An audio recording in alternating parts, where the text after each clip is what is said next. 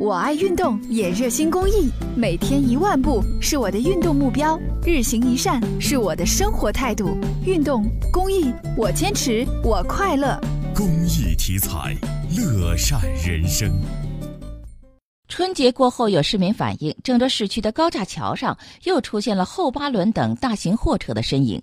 交警部门表示，近期他们将对闯进行上高架的大货车进行严查。为了保障桥体的安全和道路通畅，郑州市区内的高架桥上是严禁后八轮等大型货车上桥的。可是有市民反映，春节假期过后的这几天，高架桥上又出现了这些大家伙的身影。那个车子一般跑得太快嘛，破坏这个路，那个桥它肯定受影响啊。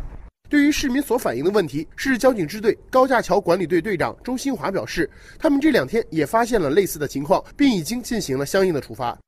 在中国大道附近都查住了有一两台，一个是在中国大道，一个是在东边明理路附近，他们都是还是从那个荥阳往这个中牟送这个料来车。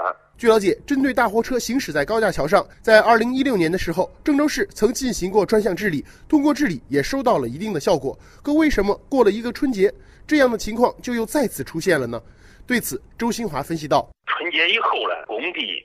很多都开工了，我那个司机呢，他们为了赶这个时间，他们就是冒险的，享受这会儿交警不会上班。为了杜绝类似情况的再次发生，周新华表示，他们将在近期进一步加大对高架桥上大型货车的查处力度，以确保高架桥的安全通畅。一般就是趁着这个凌晨以后和这个早上七点钟之前，这个是高发时间。这两天准备对这个重点时段，特别就是说凌晨的时候，再加大下警力，加大下处罚力度。